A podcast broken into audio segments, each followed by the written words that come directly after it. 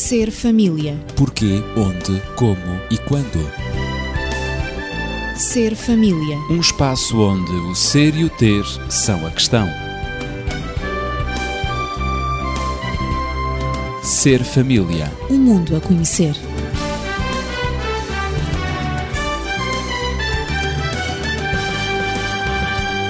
No âmbito da violência doméstica ou familiar que tem vindo a ser tratada no Ser Família, nas duas últimas semanas, hoje será abordada a prevenção e a pedagogia do flagelo da violência conjugal.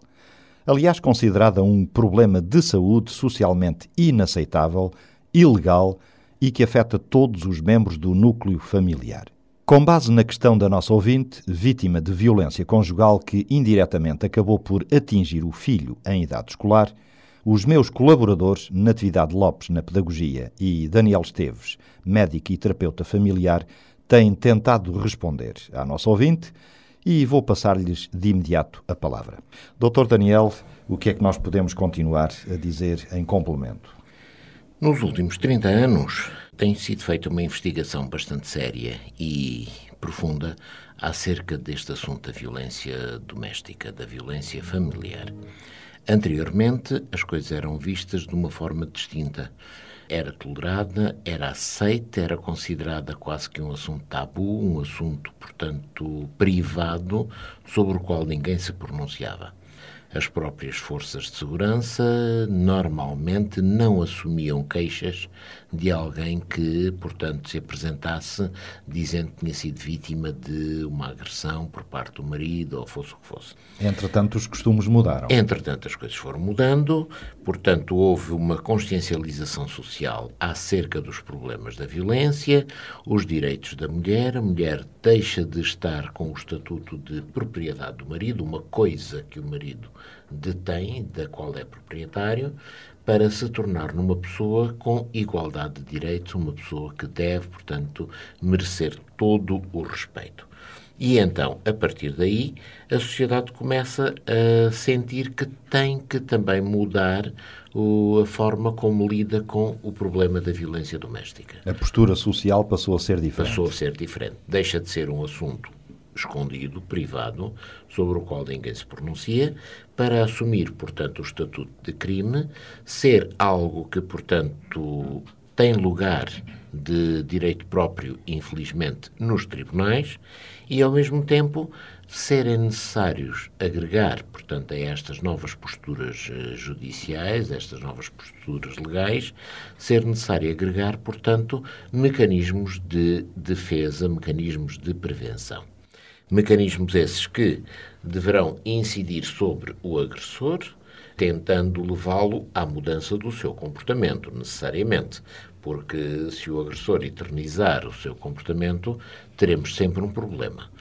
E também deverão incidir sobre as vítimas, portanto, aqueles que vivem com o agressor, que são afetados também, direto ou indiretamente, por essa agressão não só a vítima porque ficou magoada, mas a vítima porque, em termos psicológicos, em termos mentais, foi ferida. Portanto, são estes os dois grandes vetores das ações que depois deverão, portanto, ser, digamos, desenvolvidas.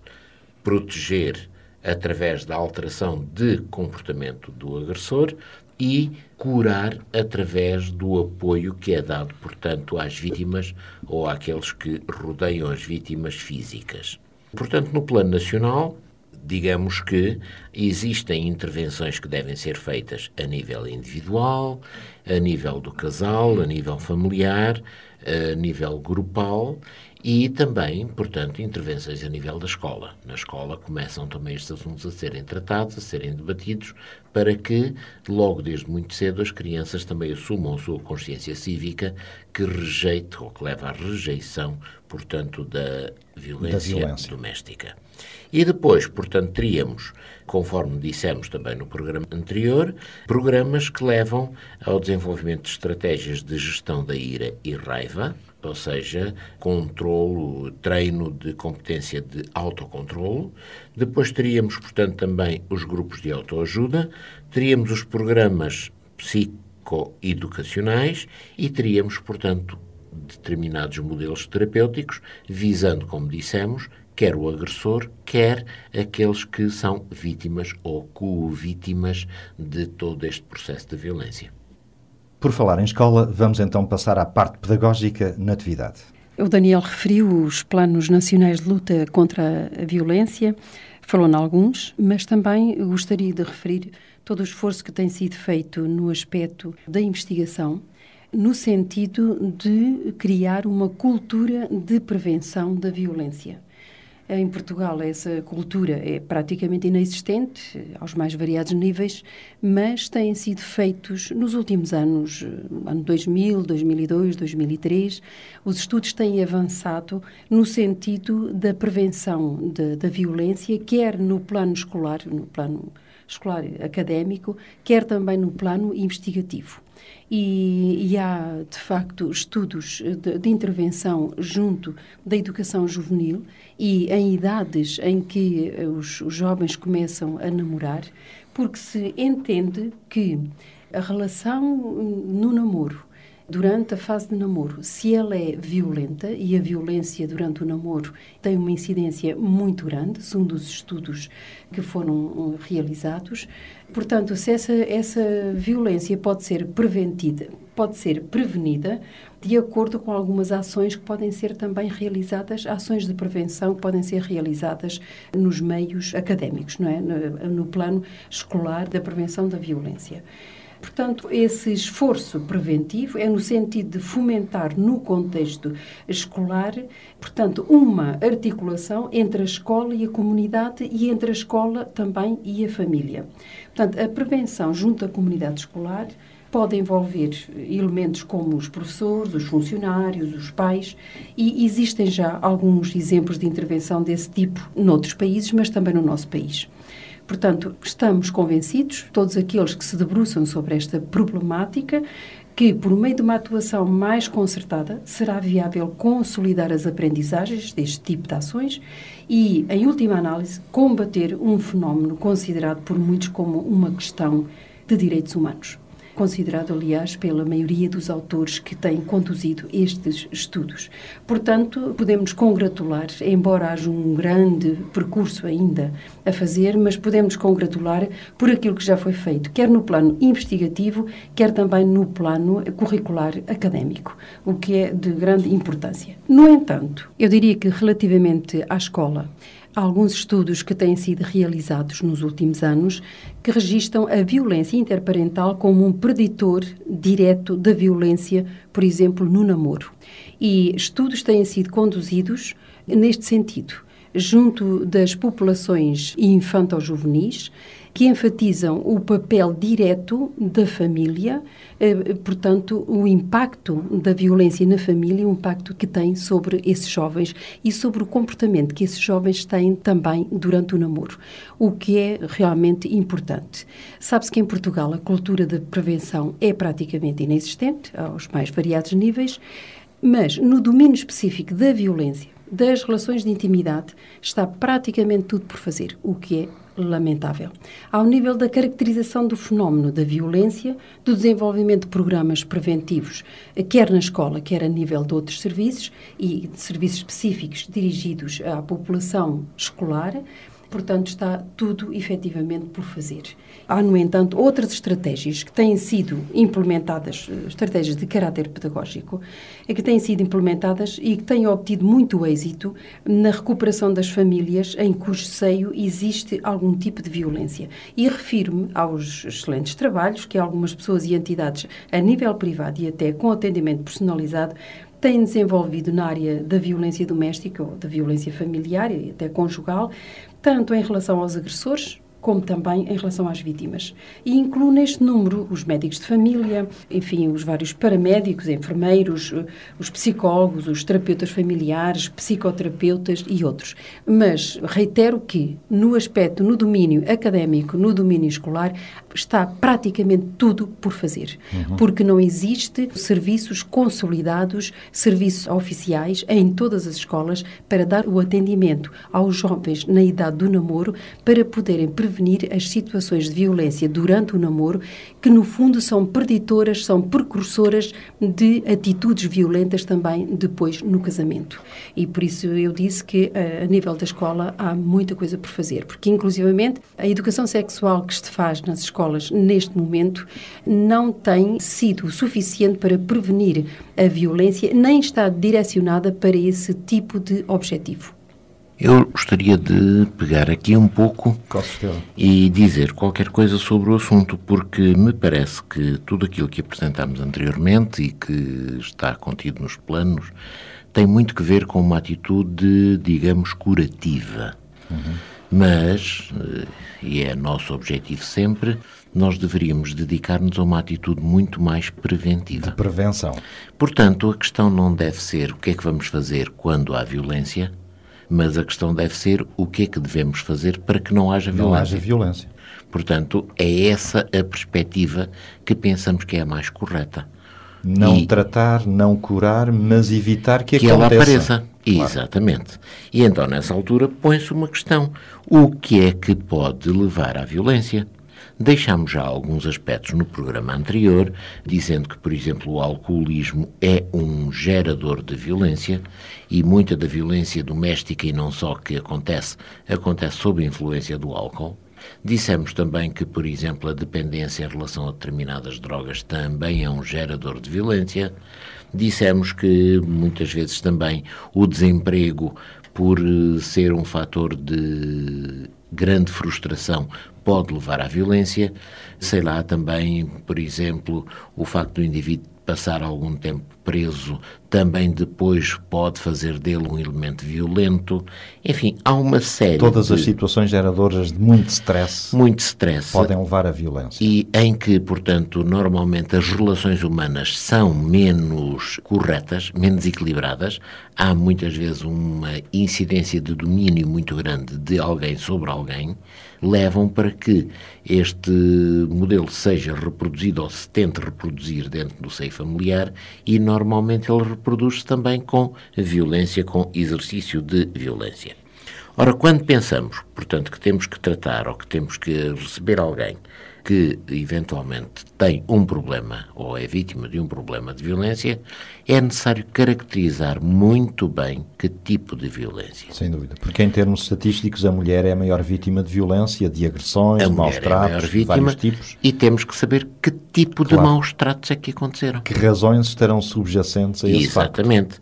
As estatísticas são muito interessantes na forma como caracterizam os vários tipos de violência. Poderíamos dizer que, por exemplo, bater na face é das coisas mais vulgares na violência doméstica. Uhum. Atinge, por exemplo, 81 e qualquer coisa por cento da incidência.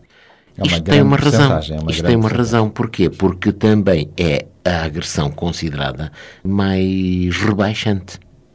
Bater na cara é uma agressão pela pancada e é uma agressão pelo gesto e pelo local em que se bate. Daí que, portanto, o efeito digamos, destruidor que esta agressão tem é muito maior. Por isso, ela é tão vulgar. Enfim, depois haverá outras que são, digamos, atitudes mais de recurso e quando estou a utilizar este tipo de linguagem não estou a desculpabilizar. Espero que os nossos Com ouvintes certeza. entendam bem, não é? Mas que são atitudes mais de recurso, seja lá os murros, pontapés, eh, agarrar, empurrar, enfim, toda uma série de atitudes de comportamentos que de facto são muito, muito censuráveis, nunca poderão ser aceites e que são utilizados muitas vezes como padrão no relacionamento dentro das famílias. Sendo assim, é necessário que as pessoas tenham consciência de que a prática destes atos é um crime e, inclusive, as próprias vítimas tenham também consciência de que já existem serviços aos quais se devem dirigir, quer pessoalmente, quer pelo telefone, quer por via eletrónica, através dos quais podem obter, portanto, apoio e informações que possam ser úteis. Demos já na semana passada uma Exato. listagem, portanto, mais ou menos desses serviços e certamente que, através dos contactos que são sempre fornecidos no fim do programa, estaremos em condições de, em qualquer caso pontual, fornecer uma informação mais detalhada a um ou outro ouvinte que sinta necessidade de, portanto, entrar em contacto com estes serviços. E podemos até mesmo lembrar que logo nas primeiras páginas de qualquer lista telefónica, esses números e esses auxílios, ajudas, se encontram disponíveis e, portanto, muito acessível. São números de referência. Natividade, eh, para continuarmos a compreender todos estes contextos de violência, de maus tratos, de agressões na família, o que é que ainda poderá mais ser dito? Porque ainda é um poderemos dizer, vasto. é um mundo vastíssimo, não é? Nós temos estado a incidir tudo aquilo que temos uh, dito, a incidir sobre a família, os, os, vários membros da família, porque acreditamos e vemos a violência, a, a violência doméstica ou violência familiar, portanto, como sendo de transmissão intergeracional. Portanto, a violência transmite-se de geração em geração. Por isso é que eu apontava para o contexto escolar, no sentido de uma prevenção a nível do contexto claro. escolar, para que depois as novas famílias que daí vêm, depois da fase do namoro, como já esteja pouco, a prevenção esteja realizada. já realizada. Portanto, tal como na violência doméstica, a violência no namoro, a violência também entre os relacionamentos dos jovens enquanto na, na, na vida académica, na vida escolar, pode traduzir-se num impacto significativo para a vítima, resultando em danos para as crianças, para os jovens. Danos a curto e a longo prazo. A curto prazo, podíamos dizer, apontar as disfunções do comportamento alimentar, as anorexias, as bulimias, etc., que andam por aí.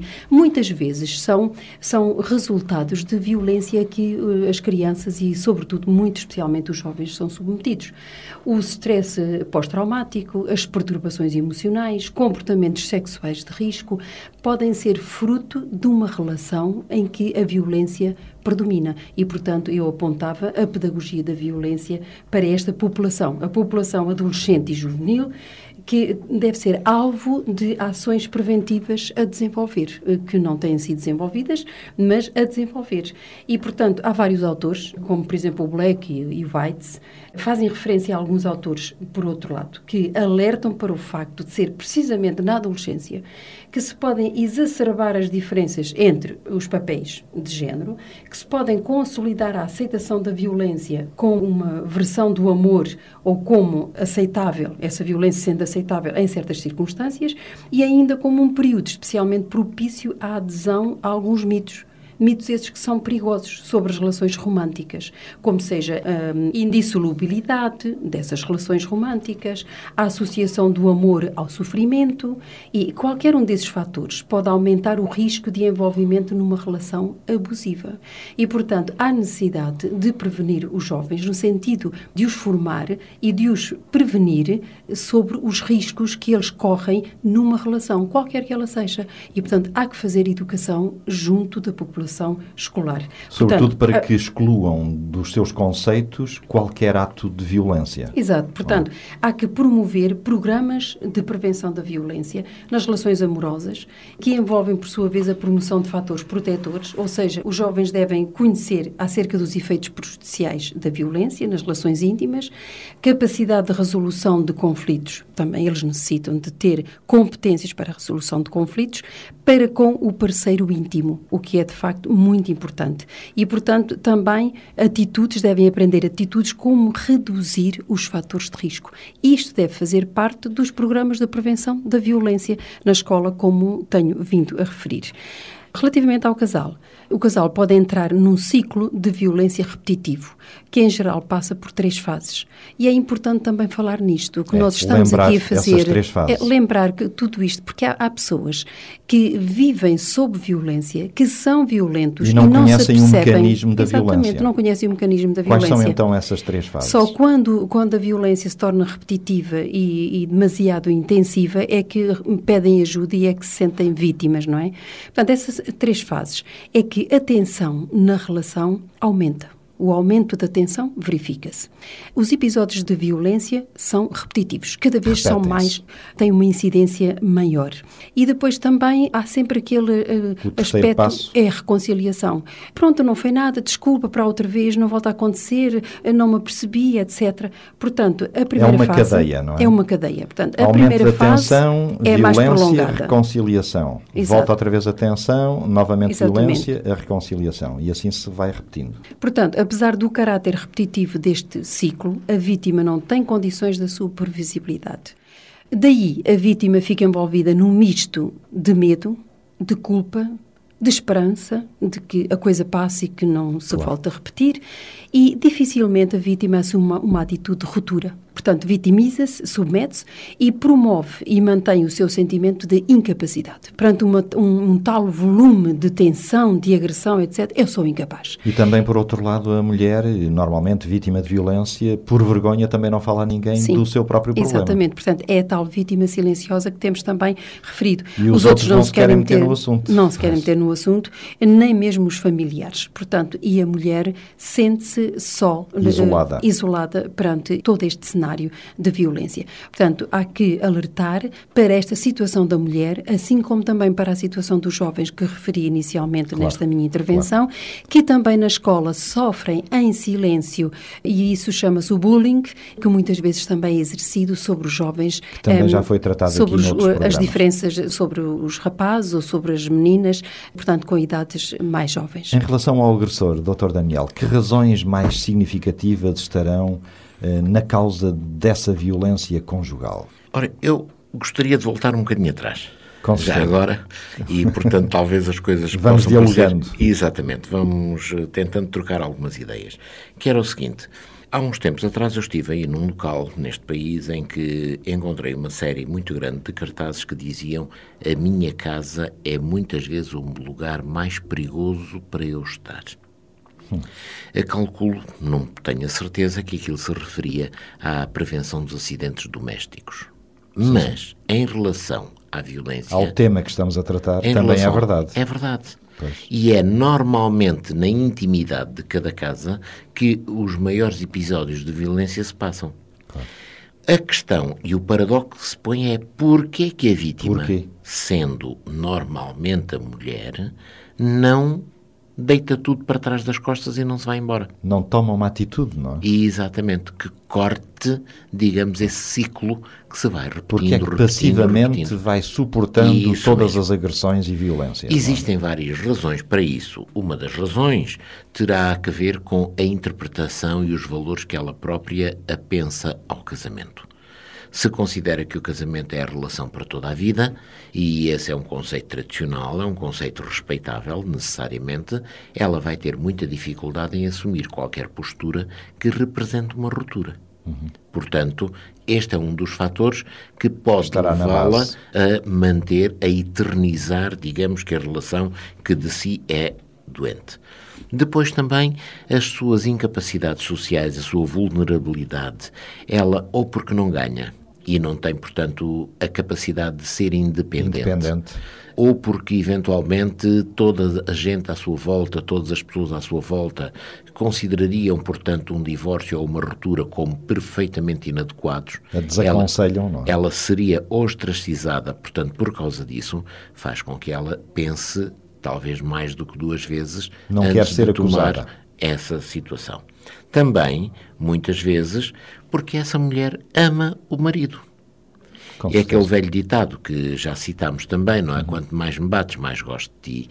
Acaba por ter algum Alguma conteúdo. Razão. Algum conteúdo. Uhum. A mulher gosta do marido, não gosta das agressões. Claro. Mas o marido em si mesmo, para ela, é importante. Foi o grande objeto do seu amor, foi a ele que ela dedicou a sua vida e ela não consegue ver-se, de um momento para o outro, sem esse marido.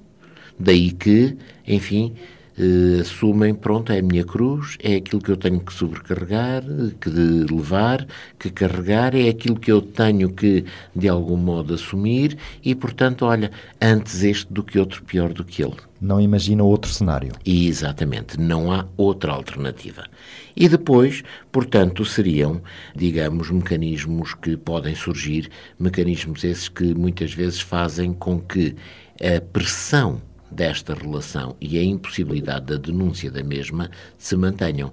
Porque se for dizer a alguém, esse alguém vai comentar, vai dizer, o marido vai saber, o marido vai reagir em consonância com então tu andas a dizer isto de mim e mais não sei quê. E lá vamos ter novamente um outro episódio de violência como resultado disso.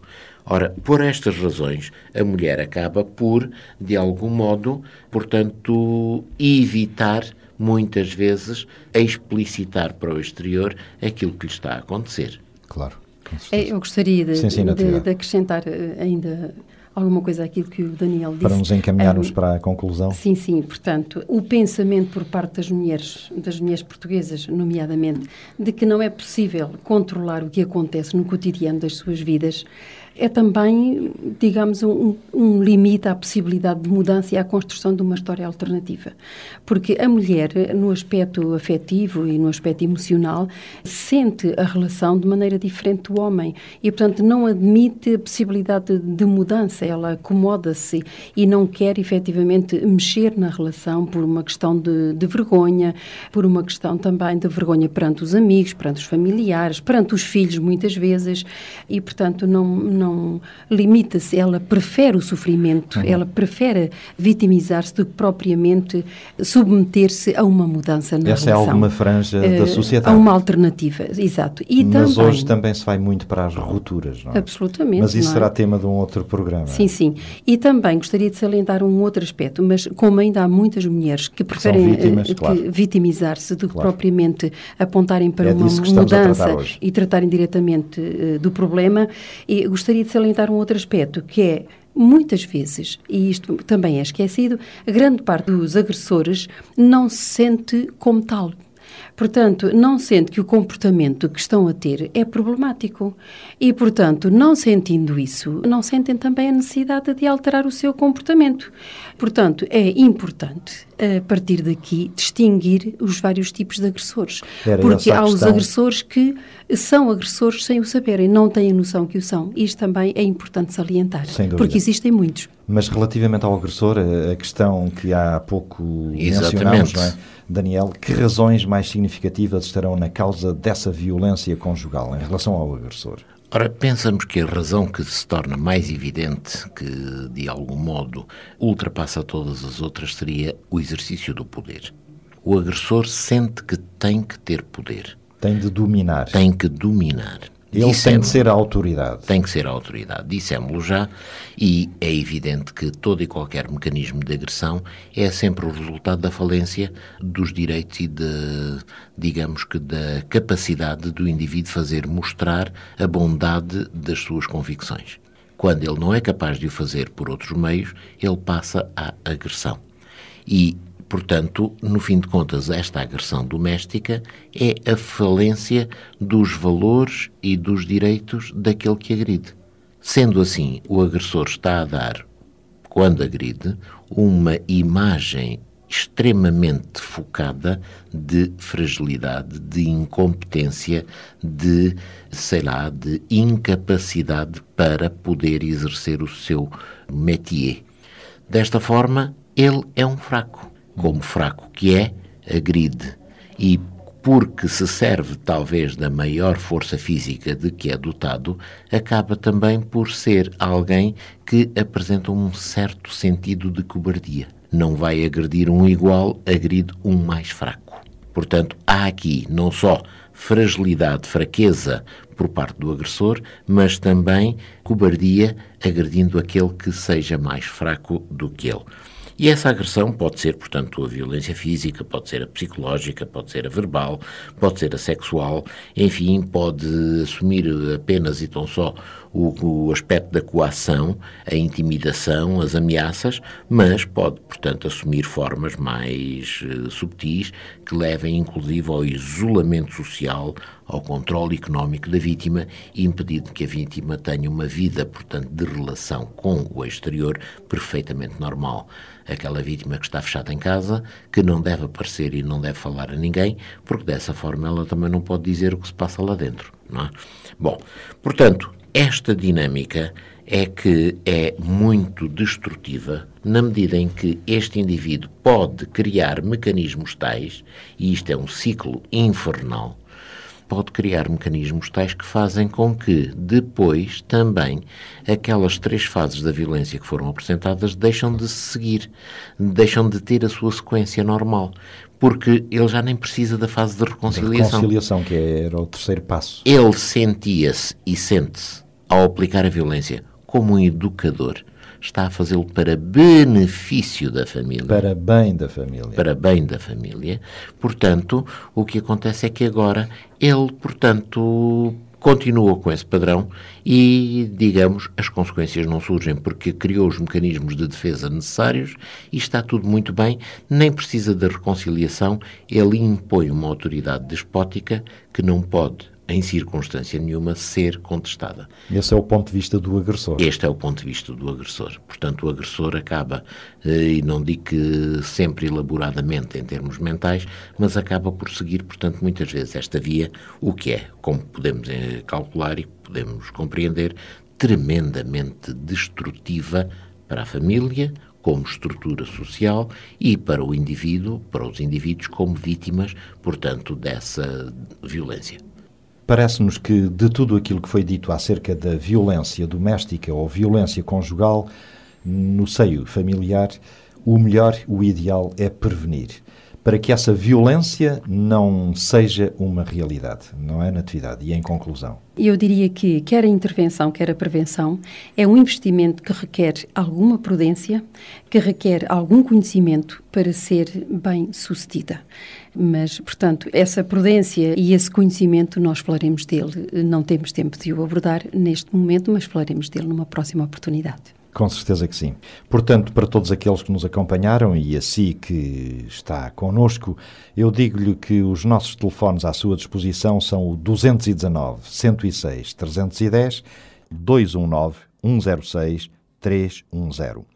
Contacte-nos, coloque as suas questões, dúvidas ou faça comentários e sugestões. Nós estamos aqui para o ajudar, a ajudar. Tenha uma boa semana, sempre na sintonia da RCS Rádio Clube de Sintra 91.2. Ser família. Porquê, onde, como e quando. Ser família. Um espaço onde o ser e o ter são a questão. Ser família. Um mundo a conhecer.